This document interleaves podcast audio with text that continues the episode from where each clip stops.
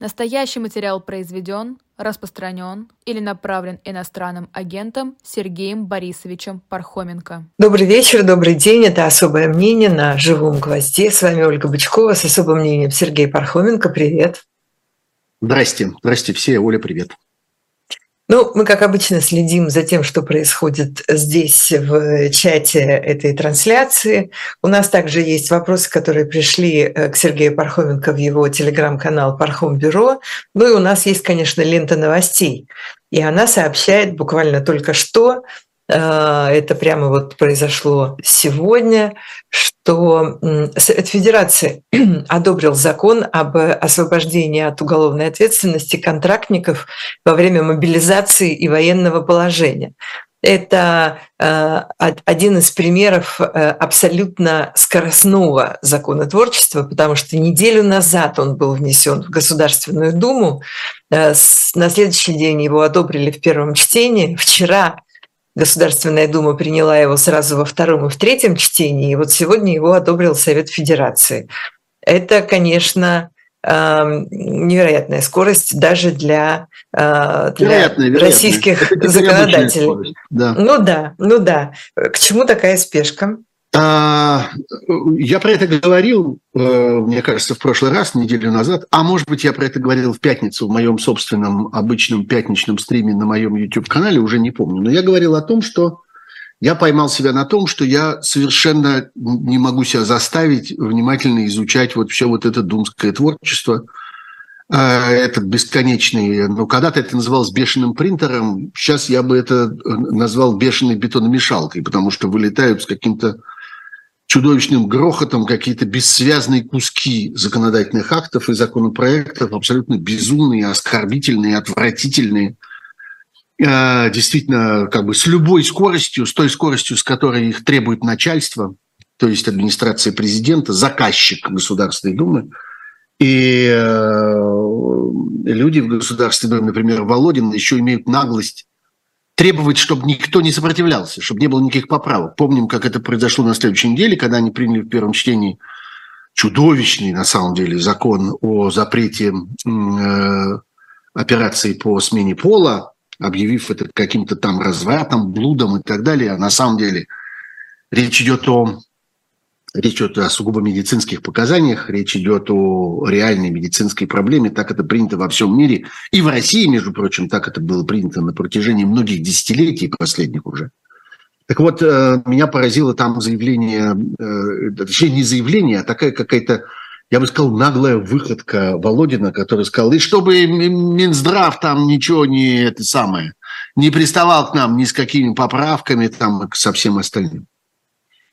Это он так а, Слушай, а, да, а, а кстати, давай, можно тогда да. да, раз ты, раз ты заговорил на эту тему. Да, чуть назад а, отступил, да. Да, давай просто отступим в сторону, а потом вернемся. Конечно, мы не забудем, куда вернуться, из какого места мы э, отступили.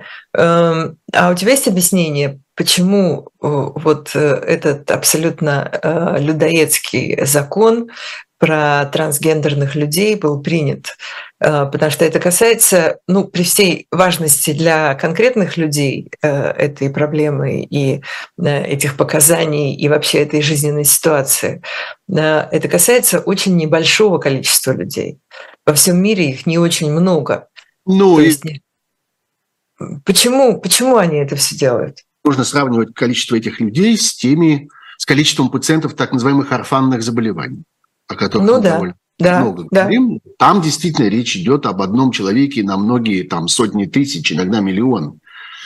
А здесь численность совсем другая, и эта вещь э, во всем мире абсолютно признанная и распространенная. Почему они это сделали? Потому что это входит вот в эту картину нападения, которому, как это неудивительно, которому подвергается их Россия, э, вот их э, народ, и все прочее. У нас отнимают, нас мучают, нас заставляют, нас извращают и развращают. Вот они отнимают у нас нашу историю, они отнимают у нас э, нашу территорию, они отнимают у нас наше достояние, и они отнимают у нас наших детей, и они отнимают у нас нашу нравственность, нашу семью и все остальное. Это часть вот этой вот пропаганды э, э, осажденной крепости, я бы сказал. При этом эта вещь, что называется, дешевая. Это же доказывать не надо. Это не требует никаких аргументов, это не требует никакого объяснения, это не требует никакого знания. Можно просто кричать на эту тему. А, вот протяжно, истошно кричать. Отнимают, убивают, развращают и так далее. Что происходит с этими людьми в действительности, э, что касается там, не знаю, разрушения семьи и так далее? Мы бесконечно читаем и смотрим на то, как эти люди э, живут свою жизнь, как они живут э, с бесконечными изменами, с бесконечным, бесконечной ложью, враньем, с бесконечным обманом, всеми видами обмана. И э, людей более безнравственных, и людей более развращенных вседозволенностью, чем вот это, эти люди из российской власти, невозможно себе вообразить. Но им это удобно. Они как бы выбирают какие-то впечатляющие вещи, и вот такой страшный разврат, такой чудовищный блуд, как они это, это называют, на этом, на всем, конечно, нанизано еще э, вот эта вот дешевая такая, э, я бы сказал, религиозно-суеверная скорее их идеология, они обожают вот, эту, вот это все обрядобесие, они обожают изображать из себя православных, и так далее. А, а тут вот как-то церковь не одобряет, а не одобряет она то, что ей велели не одобрять. Завтра велят одобрить, одобрит, никуда не денется. Вот, так что, ну, вот эта вся процедура э, чудовищная, э, ее невозможно совершенно анализировать. Возвращаемся обратно к нашей теме. Когда-то угу. я очень гордился как-то одной из своих э, журналистских специализаций, что вот я умею разбираться с этими законами, я много лет просидел в парламентах, в Конституционном суде, я прочел страшное количество этого всего, я научился сравнивать первое, второе, третье чтение, читать огромные таблицы поправок и так далее. Мне все это казалось страшно важным, мне все это казалось очень нужным, и я очень гордился, что я умею это делать. И теперь у меня как-то все это отвалилось, потому что, ну, вот нужно взять палку и шевелить ею в каком-то огромном чане дерьма, я не нанимался, что называется. Я как-то думал, что я буду законопроектами заниматься, а не вот, а не вот этими помоями. Но тут э, что-то, не знаю, меня заставило, потому что мне вообще кажется, что это очень важная вещь, когда я слышу об освобождении от ответственности преступников, и когда я слышу вообще обо всей этой истории, которая, собственно, порождена была э, э, операцией с Пригожиным. Собственно, зачем это все понадобилось-то? Э, понадобилось за тем, чтобы легализовать ту опору на наемничество, которая так ясно видна в этой войне. Выяснилось, что создать нормальную армию, армию из граждан, которые осознают свой долг, которые понимают, зачем они воюют, которые понимают, во имя чего они воюют, которые доверяют своему командованию, своим офицерам, своему верховному главнокомандующему, своим законам и так далее, они не могут создать эту армию, потому что они, во-первых, сами не знают и не могут объяснить, зачем. Они говорят, зачем, зачем, зачем надо. Их как-то цели все время меняются, мы вам потом сообщим. А, они не понимают, как выглядит победа, они давно утратили это представление. Вот как в их представлении должно, должен выглядеть успешный финал этой войны. Никто из них не умеет и не хочет про это говорить. И Путин даже не хочет и не может про это говорить. И они не могут собрать армию из людей, э, так сказать, идущих туда из каких-то, так сказать, благородных гражданственных соображений, прежде всего потому, что они боятся ее таковой собирать. Они понимают, что если они просто призовут туда в большом количестве, действительно большом количестве призовут туда просто граждан, граждане могут о чем-нибудь задуматься. Граждане могут чему-то как-то удивиться. А что же такое случилось? А почему нас сотни тысяч, миллионы людей загоняют на эту бойню? Поскольку они так боятся... Они, так они и так загоняют сотнями тысяч. Ну, не столько. Сейчас это количество еще позволяет как-то аккуратненько выбирать, откуда и кого. Вот если вы обратите внимание, вы увидите, что эта мобилизация происходит вдали от больших городов, вдали от, извините, пожалуйста, славянского населения России, особенно страдают в этой ситуации национальные республики, Калмыкия, Тува, Якутия, вот все вот это Забайкалье. Оттуда тащат людей в огромных количествах. И тащат их из глухой провинции, из деревень, где, что называется, семь дней скачи не доскачешь. Э, при таких количествах, когда речь идет о десятках тысяч, ну, о нескольких сотнях тысяч, еще можно позволить себе как бы выбирать вот так, манипулировать этим. А когда речь пошла бы о действительно массовой мобилизации, это было бы невозможно. Поэтому опора на кого? На уголовников. На людей, у которых никакого гражданского сознания нет, никаких прав нет, никакого достоинства нет – никаких возможностей там, я не знаю, выступать за свои права нет, их просто можно в обмен на освобождение от ответственности затащить на бойню, и там с ними произойдет, что произойдет. Кого-то убьют, кого-то разорвут на части, кому-то размозжат голову чем-нибудь тяжелым, кого-то утопят в э, ближайшей речке, а кого-то отпустят, а кого-то отпустят за деньги, а кого-то даже не довезут до этого, э, до этого фронта. Э, с уголовниками все мутно, удобно, безответственно. А, но в какой-то момент все-таки этого стало настолько много, что потребовалось это легализовать, во-первых. А во-вторых, когда нет законов, выясняется, что люди, которые, собственно, технически организовывают эту операцию, они как-то чувствуют себя уж больно вольно. Законов-то нет, правил нет, ни перед кем ничем не обязаны, делают, что хотят. И в результате вот эта вот опасность Пригожинского скандала Э, какой бы он ни был там, какая бы ни была пропорция того, естественный он или искусственный он, управляемый он или реальный он, но тем не менее, это не хорошая вещь. Вот это, как бы, вот этот раскол, который произошел, вот это появление там альтернативы, можно быть за этого, можно за того, можно на этой стороне выступить, можно на той, нехорошая вещь, это все надо как-то отрегулировать. Это все нужно этому придать какую-то, по меньшей мере, видимость какой-то формы. Поэтому вот эти законы об уголовниках, их, кстати, два. Вот то, что было принято в последние дни, это два закона. Один закон – это закон о том, что можно заключать контракты с судимыми, а второй закон – это вот этот закон об освобождении от э, ответственности а, собственно, об амнистиях для уголовников. До сих пор это происходило э, секретно, подземно, партизанским способом. Президент чего-то подписывает, ну, лицо, называющееся президентом в России, чего-то подписывает, эти бумаги то ли появляются на поверхности, то ли нет. Потом он в разговоре с кем-то подтверждает это, хотя там есть какие-то сомнения у кого-то, а действительно ли он кого-то амнистировал, а почему в таких количествах, ведь на самом деле обычно помилование – это штучный процесс, это сложный процесс. Есть заседают специальные комиссии по помилованию, они там долго разбираются, долго шелестят какими-то бумажками. А тут вдруг это как происходит? По точно-конвейерным методам? Списком?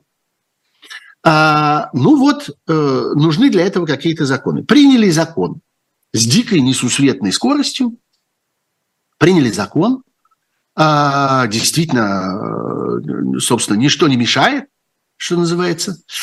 А, и в этом законе он называется, а, он называется а, об особенностях уголовной ответственности лиц, привлекаемых к участию в специальной военной операции.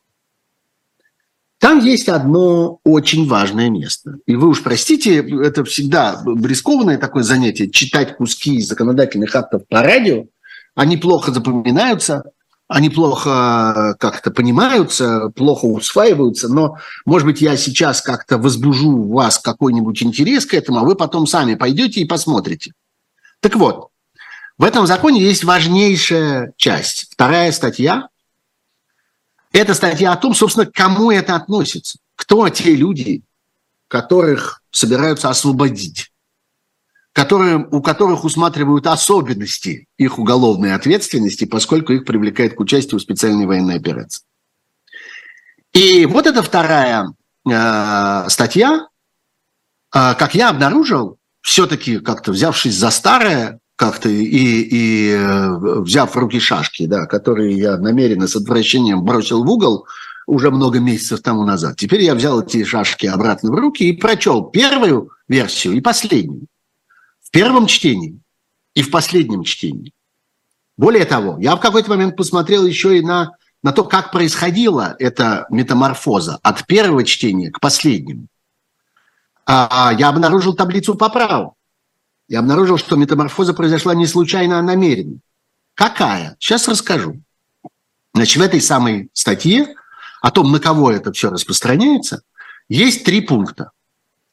Пункт первый. Это лица, совершившие преступление небольшой или средней тяжести. А, кстати, заметим с вами, что небольшой или средней тяжести – это до пяти лет.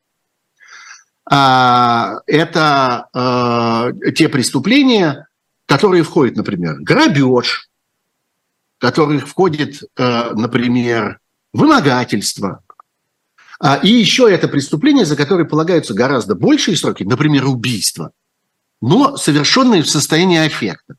Тяжелые побои, убийства там и так далее. В состоянии аффекта. Запомним это на минуточку. Так вот, лица, совершившие преступление небольшой или средней тяжести, за исключением, ну там есть кое-какие исключения, до дня вступления в силу настоящего федерального закона, в отношении которых осуществляется предварительное расследование. Это пункт первый.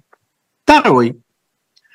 Лица, проходящие военную службу в вооруженных силах Российской Федерации в период мобилизации, в период военного положения или в военное время, совершившие преступления, в отношении которых осуществляется предварительное расследование. Третье. Лица, имеющие судимость, за исключением, ну там есть кое-какие исключения, и приговоры, по делам которых вступили в законную силу до дня вступления в силу настоящего федерального закона – в том числе лица, отбывшие наказание или условно-досрочно освобожденные от отбывания наказания. Вот такие три пункта. Вы ничего не замечаете?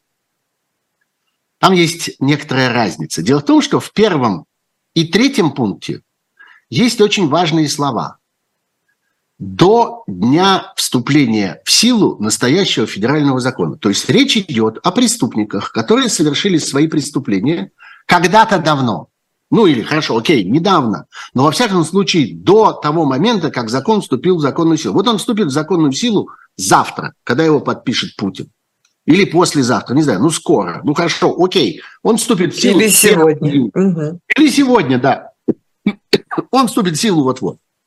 Значит, речь идет о людях, которые совершили свои преступления, как минимум вчера. Они их уже совершили, и теперь закон освобождает их от ответственности. А вот пункт второй отличается тем, что там нет этих слов до дня вступления в силу. То есть он действует вперед, авансом.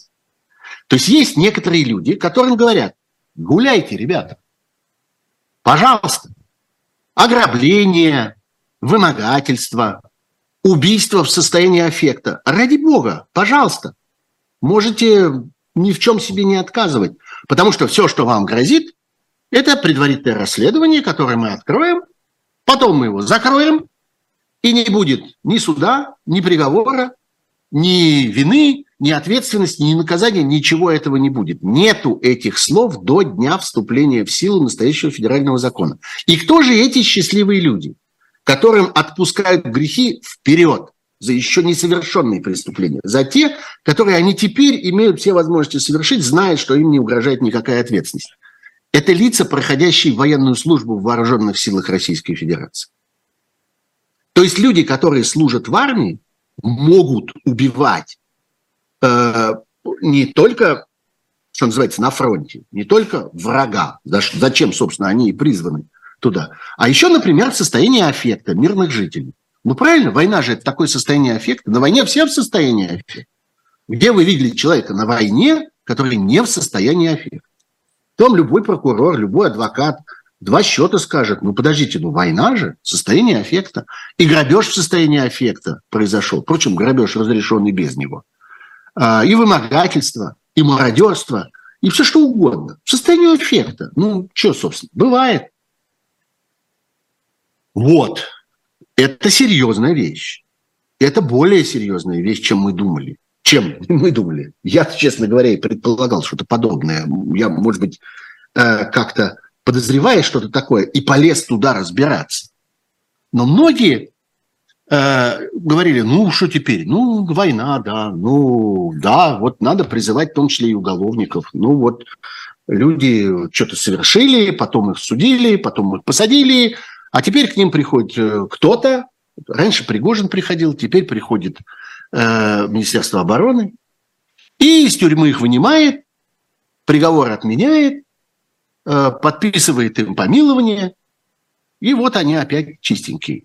Нет, дорогие друзья, этим дело не ограничилось. Теперь это работает и вперед. Теперь есть на свете категория людей, которые могут не опасаться никакого правосудия. Они могут вытворять более-менее все, что угодно. И эти люди – это люди, которые в форме, с оружием в руках, служат в вооруженных силах Российской Федерации в период мобилизации, то есть прямо сейчас. Никто же не отменил мобилизацию. Нет никакого закона об отмене мобилизации, президентского указа, какого-нибудь решения. Нет, мобилизация продолжается. Вам все врали, когда говорили, что мобилизация кончилась. Или в период военного положения, этого еще нет, или в военное время, ну, никто слово «война» не произносит. Более того, за слово «война» кого надо сажают, это Соловьеву можно. И там другим пропагандистам, вот этим военкорам можно. А людям, которые употребляют слово «война», так сказать, с осуждающей интонацией, людям, которым эта война не нужна, им нельзя. Их за это сажают в тюрьму. Как Горинова, например, посадили за то, что он произнес слово «война». И огромное количество людей еще находится под э, следствием и э, в судах, под обвинением, в предварительном заключении ждут своих приговоров, огромных приговоров за слово «война». Вот, так что формально еще нет, но мобилизация есть. И с этим все в порядке. Вот такая история с этими законами. И мне кажется, что это вот... Э, я не люблю злоупотреблять заявлениями о том, что это переломный момент, после которого все становится другим там, и так далее. Но на самом деле это действительно серьезная э, новость, это серьезное изменение, потому что все-таки формально до сих пор можем сколько угодно издеваться над российским правосудием, мы можем сколько угодно говорить, что на самом деле убийцам и мародерам все можно. Да, им было все можно, но они знали, что они нарушают закон. Они знали, что их не наказывают, потому что, э, потому что не хотят, а должны. И в конце концов люди, которые не ловят их, не расследуют их, не судят их и не наказывают их, это люди, которые тоже совершают преступления. И они живут с этим, и они должны понимать это что преступление, преступлением является и отказ преследовать по закону преступника, осознанно и намеренно. Теперь не так. Теперь эта амнистия наступила, между прочим, и в отношении всех этих следователей, всех этих прокуроров, всех этих судей, которые не будут пытаться наказать человека, совершившего преступление, если он в форме. Этого совершенно достаточно. Вот пока мы с тобой, да, пока мы с тобой это обсуждаем, тут еще одна новость, э, мимо которой я не могла пройти. Вот буквально только что пришла. А, Генпрокуратура признала нежелательным Всемирный фонд э, природы. А, а это... Они были иностранным агентом, а теперь они стали да. еще Нежелательными ну, да. теперь стали. Угу. Да. А, ну что, да, Генпрокуратура пошла по, по, по крупным международным организациям. Greenpeace уже там, как я понимаю. Да. А, вот, теперь, значит, Всемирный фонд дикой природы, громадная, э, действительно всемирная организация. У меня есть э, друзья, не просто знакомые, но и друзья, которые там работают и которые рассказывали о том, как они занимались там, э, скажем, проблемами Мирового океана. А, и, в принципе, это, это очень мирные организации очень, я бы сказал, э, такие человечные, гуманные, в самом широком смысле этого слова. Мирные, но, но нежелательные. Но да. настойчивые. Вот угу. в, чем, в чем их преступление. Их преступление в том, что они упорные очень. Они вцепляются и тащат. И э, хватка их э, как бы такая профессиональная. И им удавалось э, добиваться и судебных решений, и огромных штрафов, и международных всяких документов с осуждением целых стран, целых правительств, огромных компаний, разных чиновников и так далее. А, это первое. И второе, чем отличаются эти организации, это тем, что к ним очень тяготеют разного рода волонтеры и люди с какой-то активной гражданской позицией. Они всегда, эти организации, и Greenpeace, и Всемирный фонд дикой природы, будучи профессиональными, концентрируя огромные научные силы внутри себя и серьезных менеджеров и людей, которые, в общем, профессионально этим всем занимаются всю жизнь, они, тем не менее, собирали вокруг себя всегда и продолжают это делать во всем мире огромное количество народной поддержки, волонтеров, энтузиастов, добровольных всяких помощников, э, тех, кто поставляет им информацию, тех, кто анализирует то, что происходит, тех, кто наблюдает, тех, кто считает, собирает и так далее. Э, с этим смириться сегодняшний российский режим не может. Для них это вот эти большие организации, они опасны еще и этим. Во-первых, тем, что они большие, сильные и влиятельные, а во-вторых, тем, что вокруг них и внутри них людей много. В том числе людей, которые действуют не за деньги – который действует не по служебной надобности, а по такому, я бы сказал, зову своего гражданского чувства. Вот. И еще одна организация на этой неделе была объявлена нежелательной, но давай про это поговорим давай, после перерыва. Давай после перерыва, да, у нас сейчас... Поподробнее, она мне особенно важна и дорога, это третья. Давай, да. У нас сейчас э, действительно очень короткий перерыв. Мы напомним нашим слушателям и зрителям, что у нас есть интересного на живом гвозде. Я успею рассказать про одну новую книжку, которую можно приобрести. Э, Все это буквально... И потом продолжим с Сергеем Пархоменко. Живой гвоздь остается в Москве и ежедневно освещает для вас новостную повестку. Мы собираем для вас самые яркие мнения политологов, экономистов и деятелей искусства, чтобы вы всегда могли увидеть ситуацию в мире с разных сторон. Поддержите нас в это непростое время, чтобы мы могли развиваться и дальше. Как это сделать? Переходите по ссылке под трансляцией или воспользуйтесь QR-кодом, чтобы оставить свой донат. Это значительно либористичнее, чем у либористов, либеральнее, чем у либералов, коммунистичнее, чем у коммунистов. То есть я не знаю, сколько людей выехало, но я знаю, сколько они влезли. Вообще это очень неприятно смотреть. Через 200 лет все будет то же самое, а через год может все поменяться. Это цифра, на которую не сбалансировать бюджет не удавалось, в общем, пока еще никому.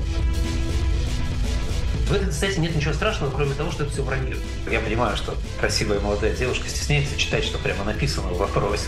Я даже тоже стесняюсь читать, что там написано, но я перескажу подробнее. Каждую неделю мы будем выходить в эфир 20 часов по Москве, 18 часов по Лондону.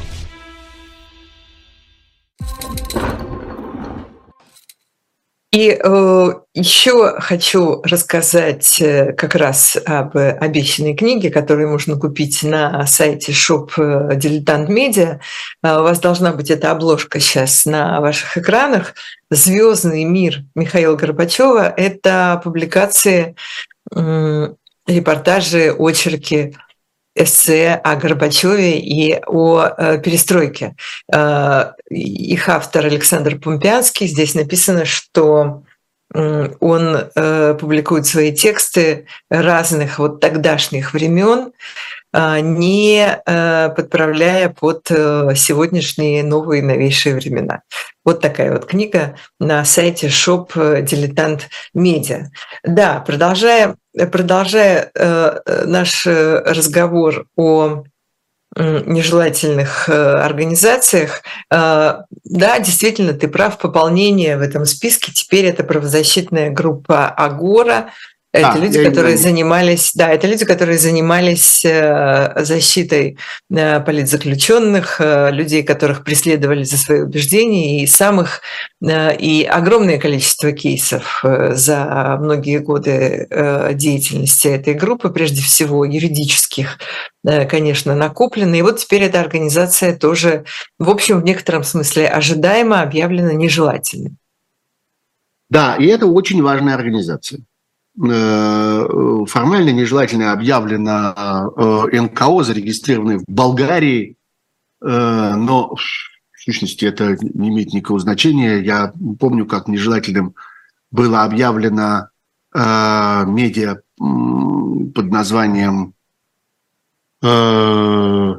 тоже это был-то. Ну, в общем, короче говоря, у них, у них они были зарегистрированы в Чехословакии, в Чехии, насколько я помню. Ну, в общем, короче говоря, это довольно частая ситуация, когда регистрация где-то и объявляется, собственно, нежелательным вот это иностранное, э, иностранное лицо. А, это было не медиа, это был э, ровно эта же история была с э, командой 29 Ивана Павлова. Угу, да, правильно. А, угу. Вот они были зарегистрированы в Чехии. Э, у них было НКО, которое было зарегистрировано в Чехии а тот в Болгарии. Неважно, это не имеет значения. Понятно, кто имеется в виду. Имеется в виду, собственно, Агора, огромная и очень мощная и очень эффективная э, э, ассоциация юристов созданная Павлом Чиковым, первоначально созданная в Казани, Татарстане, но понятно, что их работа распространялась, несомненно, на всю страну, а теперь уже и далеко за пределы страны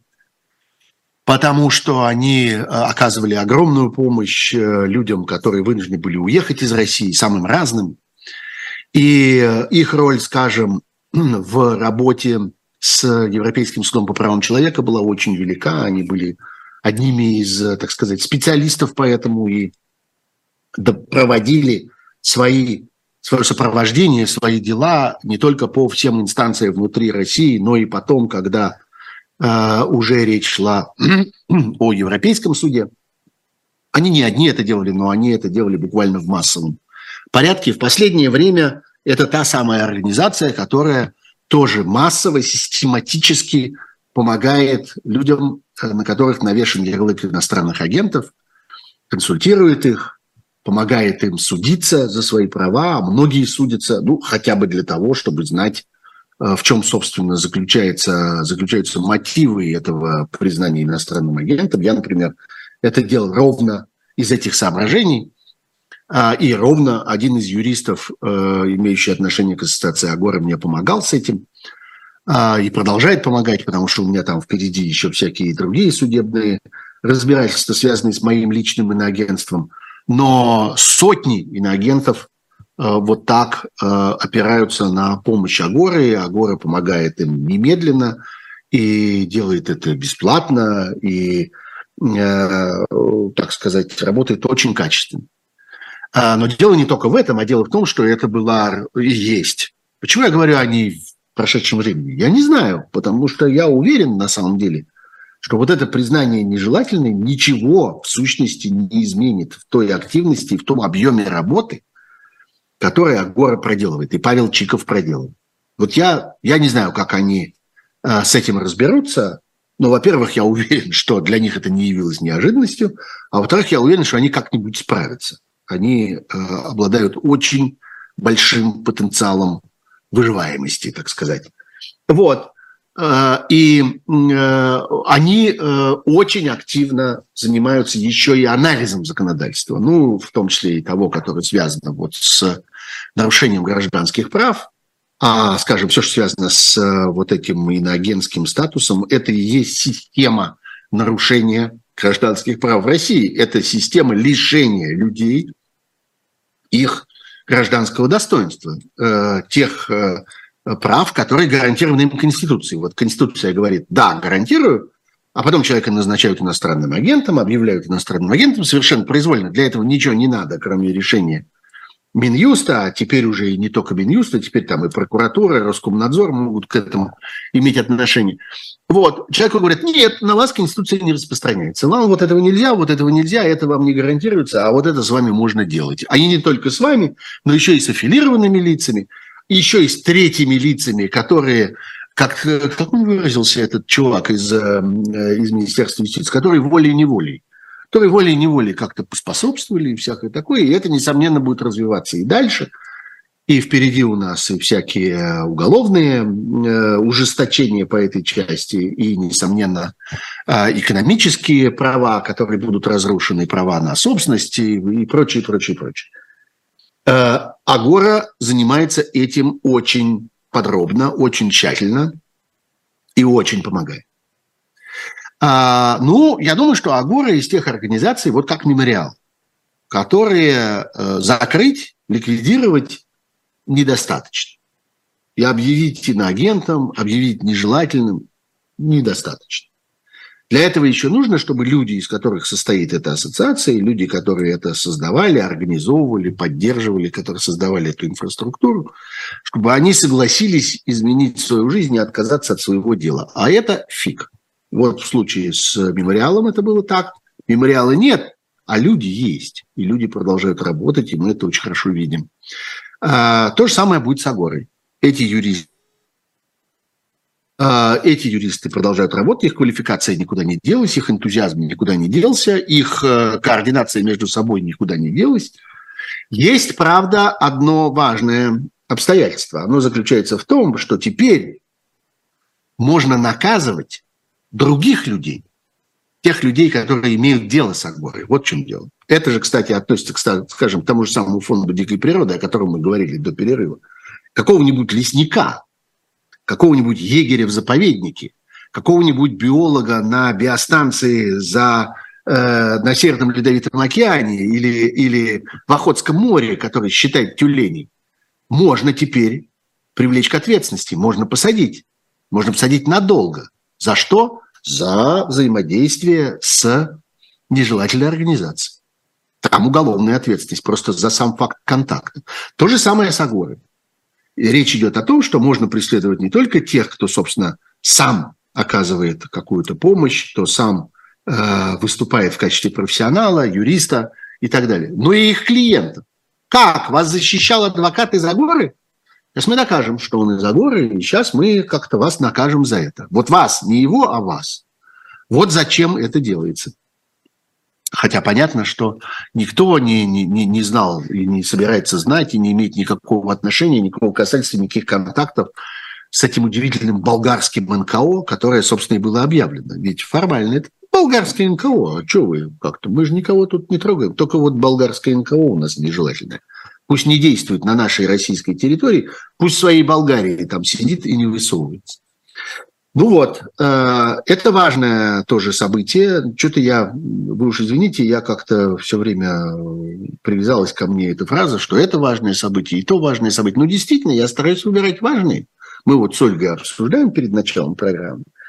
И как-то кажется, что да, вот это вроде тоже любопытно, вот это тоже как-то, что-то в этом есть. Но в наших нынешних военных обстоятельствах это может быть событие неважное. А вот это важное. Вот. Вот сюжет, о котором я тоже э, обязательно хотел бы сказать на этой э, неделе. И мы будем, конечно, за ним следить дальше, потому что эти люди будут продолжать действовать. И я думаю, что через какое-то время они нам всем, своим настоящим клиентам или потенциальным клиентам, а сегодня любой из нас, граждан Российской Федерации, потенциальные их, так сказать, подзащитные и, и под, э, под как сказать, э, э, подшефный, а, используем это старое слово, а, может оказаться в таком положении. А, я думаю, что они нам скажут, как это будет работать. И будут продолжать работать, несомненно. Ну, вот один из тех, э, кто давно оказался в таком положении и за чьей судьбой мы следим, может быть, с особым э, вниманием, это, конечно, Алексей Навальный. Это Навальный, э, да. Очередной процесс, огромное количество статей сразу одновременно. Да, я даже Алексею Навальному. Выписал невозможно себе... их все, невозможно их всех просто запомнить и воспроизвести. Запомнить можно нельзя, только запомнить. Но можно, но можно записать и прочесть. Его судят да. за Призыв к экстремизму, создание НКО, посягающее на права граждан, финансирование экстремизма, создание экстремистского сообщества, вовлечение несовершеннолетних в совершение опасных действий. И еще сверху в качестве такой крышечки на этот чайник реабилитация нацизма. А, и всего этого было 196 томов. У меня однажды было судебное дело, в котором было э, три тома. Оно было связано с диссернетом, там на нас подал в суд один мошенник, я помню. Я помню, что я изучал свое дело. Оно было гражданское, конечно, не уголовное. Изучал свои три тома. Это заняло много времени, потому что тома были толстые, страниц в них было много, некоторые из них мелким шрифтом, а некоторые из них крайне некачественных ксерокопиях, которые еще попробую как-то разглядеть, так и сяк, и разгадывать их в лупу. У Навального 196 томов уголовного дела, ему дали на их изучение 10 дней. 19 с половиной, чуть больше э, томов в день он должен был бы э, изучать. Э, ну, а никто не, не, не, не предполагает, что он что-то изучит. Ведь на этом процессе не имеют значения ни обвинения, ни защита, ни оправдание, ни какие-то, я не знаю, аргументы одной стороны и другой стороны. И вообще не очень понятно, зачем изучать э, эти тома. У этого процесса есть простая, понятная, практическая задача, и она исполняется, я бы сказал, максимально экономно. Никого никуда не возят, э, судят прямо в колонии, никого никуда не впускают, ничего никуда не транслируют, никому ничего не сообщают, процесс закрытый, ничего нельзя, потому что, что, собственно, тут рассусоливать, мы же понимаем, зачем это нужно. Это нужно для того, чтобы перевести Алексея Навального в положение пожизненника, то есть человека, осужденного на пожизненный срок. Фактически э, эти обвинения, ни одно из них, сколько бы их ни было, пожизненного срока не за собой не влекут, но есть совокупность. Э, уголовный кодекс, мы уже говорили про это, Уголовный кодекс российский позволяет максимальное э, такое накопление сроков по разным обвинениям э, в 30 лет, в особых там исключительных случаях 35. В случае с Навальным, по всей видимости, речь идет о 30, и в общем эти 30 лет, по всей видимости, он получит и по существу окажется по факту осужденным к пожизненному заключению. И, в общем, я нисколько не сомневаюсь, что дальше он отправится в какую-то очень специальную колонию.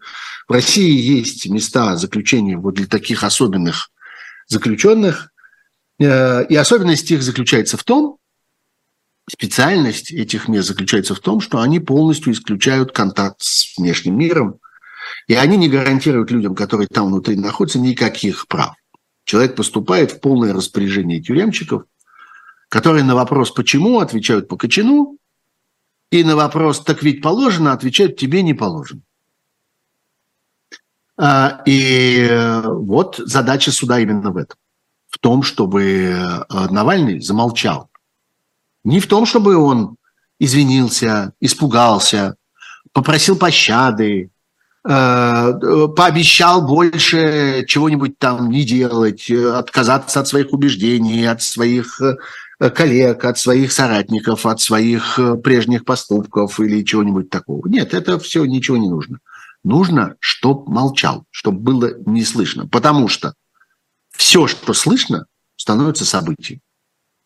Вот, собственно, в момент начала этого суда Навальный объявил о некоторой там Э, новой программе, некотором новом большом таком мегапроекте, который он хотел бы начать и на который он, так сказать, подвигает своих сотрудников, тех, кто на свободе.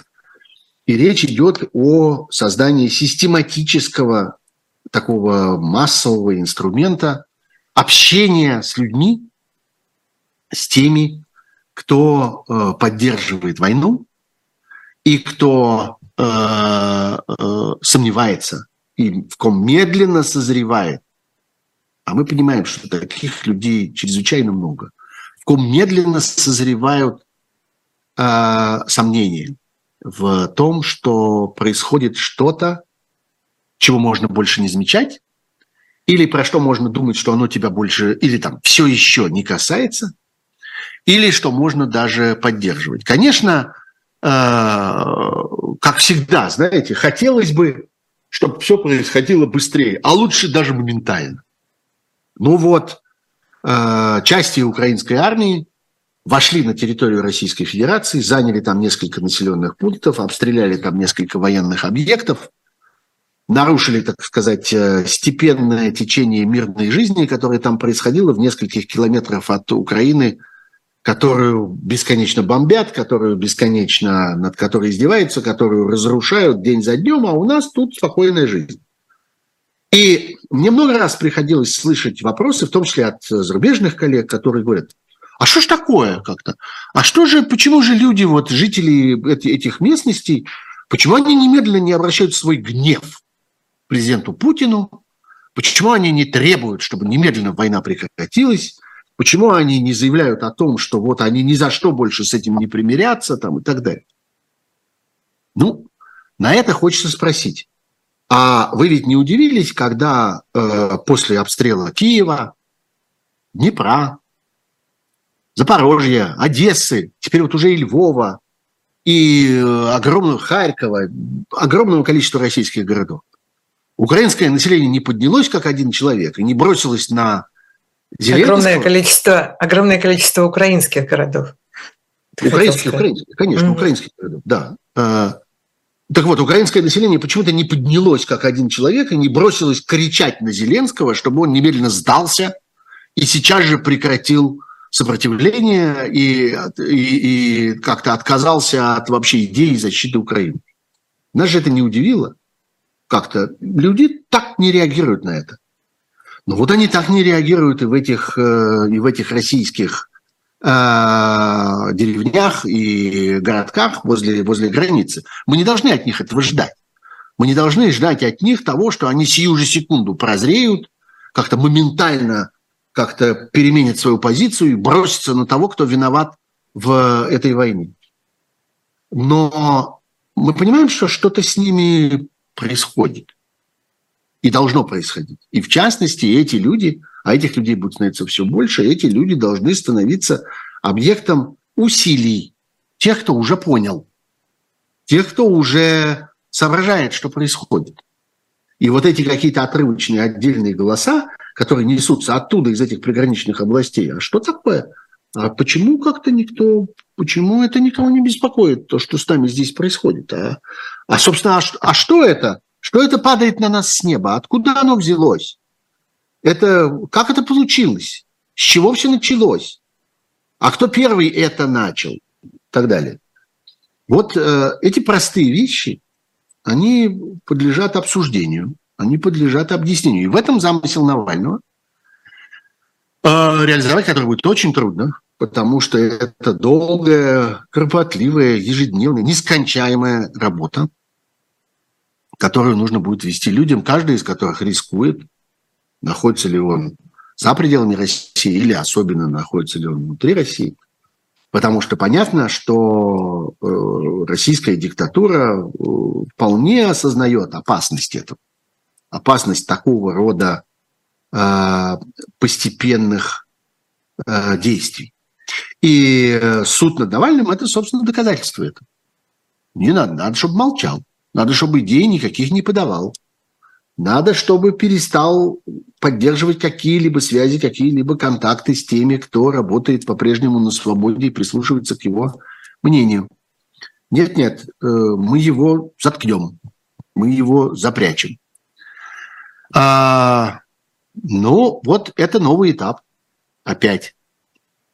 Это а, последовательное уничтожение человека, оказавшегося в руках палачей, а что э, они не церемонятся ни с кем. Ну вот сегодня, по-моему, появилась новость о том, что э, и Иван Сафронов тоже э, как-то постепенно оказывается затягиваем внутрь, так сказать, этой машины, этих шестеренок. Вот его тоже отправили в ШИЗО, он провел там непонятно сколько времени. А, вот он э, оказался в медицинской части тюремной, непонятно почему и непонятно, опять-таки, на сколько времени. И эта ситуация, она постепенно приближается к тому, что происходит в Беларуси. Вот если вы обратили внимание, а, белорусские правозащитники, они не считают количество дней, которые находятся в заключении, а, э, находятся, которых находятся в заключении их а, политических заключенных. Мария Колесникова, например. Они считают другое. Они считают, сколько дней от, ней, от нее нет никаких вестей. Сколько дней нет никакой информации о том, где она, в каком она состоянии, жива ли она, и что с ней вообще происходит, и что с ней делают. Вот этот подсчет мы видим. Вот на самом деле это то, к чему пришла ситуация в лукашенковской э, Белоруссии, и это то, к чему движется ситуация в путинской России, когда борьба будет за то, чтобы знать, что происходит с людьми, оказавшимися в заключении, и попытаться силой общественного мнения, силой общественного протеста, международного протеста, силой участия международных организаций разного рода а, этих людей защитить. Иногда спрашивают, а, собственно, а что можно сделать? Как бы, что остается в качестве ресурса, в качестве инструмента? Ну, остается упорство и настойчивость. Так, как это, между прочим, было в советское время, когда на каждых переговорах, при каждом визите товарища Брежнева в дружественную, не знаю чего, или при каждом визите товарища Громыка, или при каждом контакте, на каждых переговорах, на каждой сессии ООН, на каждой сессии ЮНЕСКО, на каждом на каждом большом международном событии, международном конгрессе, конференции, совещании или, чем, или о чем угодно, поднимался вопрос о тех, кто находится в застенках. У политических заключенных, об узниках совести, о тех, кого преследуют по религиозным соображениям, по политическим соображениям, по этническим соображениям в связи с э, национальной дискриминацией там, и так далее, и так далее. Бесконечно это происходило, и э, тогда руководители Советского Союза знали, что столько раз, сколько они появятся на публике, столько раз им будет задан этот вопрос. Столько раз им будет сказано, за вами преступление, которое происходит прямо сейчас. Вы должны прекратить это преступление совершить.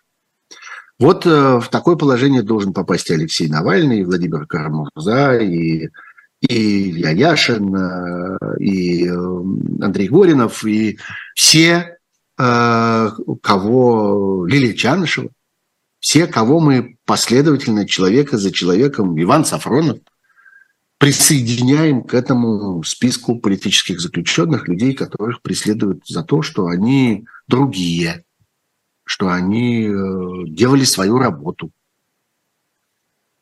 Вот, собственно, что я хотел бы про это сказать. Ну и последнее у меня есть. Владимир Зеленский, Владимир Зеленский сегодня э, сказал в интервью BBC, что контрнаступление идет э, не так быстро, как ему хотелось бы, но это и не голливудское кино.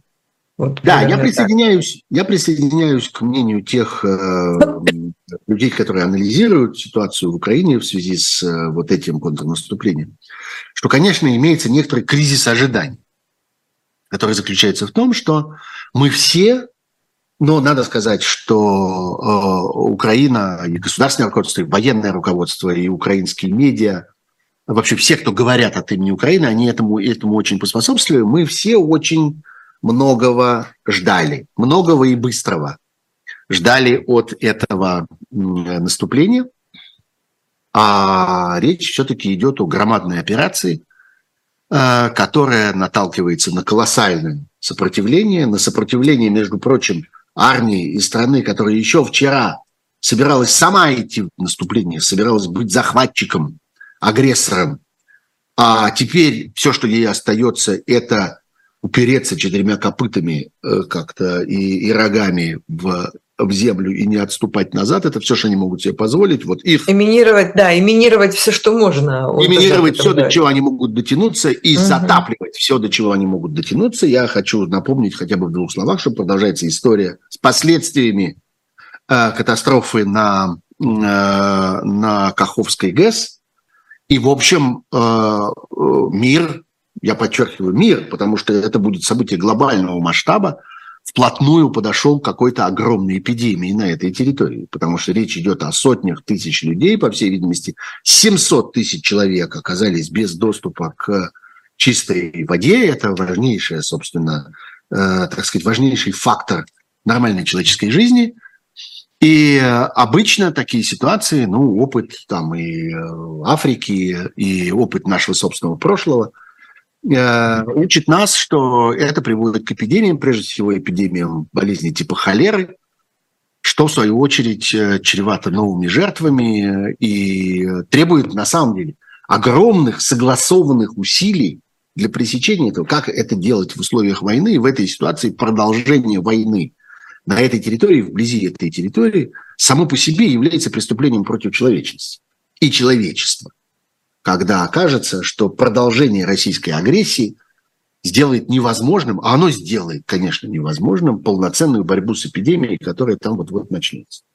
И в этих обстоятельствах э, предстоит Украине отстаивать, продолжать свое существование, свою независимость и так далее. Э, интересно, конечно, и характерно, что тем временем э, и российский диктатор, и разные близкие к нему люди снова стали вспоминать с тоской, с ностальгией о каких-то не случившихся договоренностях, начали размахивать какими-то бумажками, где написано, что мы согласовали то и все, но я на эту тему в оставшуюся минуту сказал бы только одно. Дорогие У тебя друзья, оставшаяся секунда. Да, пожалуйста, не забывайте, кто вел эти переговоры. Вспомните, как мы с вами отдавали себе отчет, что переговоры, которыми управляет с российской стороны Мединский, это не те переговоры, которые рассчитаны на то, что они дадут какой-нибудь результат. В тех переговорах не было желания заключить, что бы то ни было. Так они были специально российской стороной устроены. Нечего да, все. и выдумывать. Вот и все. Закончим на этом. Спасибо большое. Это было особое мнение на живом гвозде с Сергеем Пархоменко. Спасибо. Спасибо. До встречи. в пятницу Счастливо. на моем YouTube-канале. Счастливо.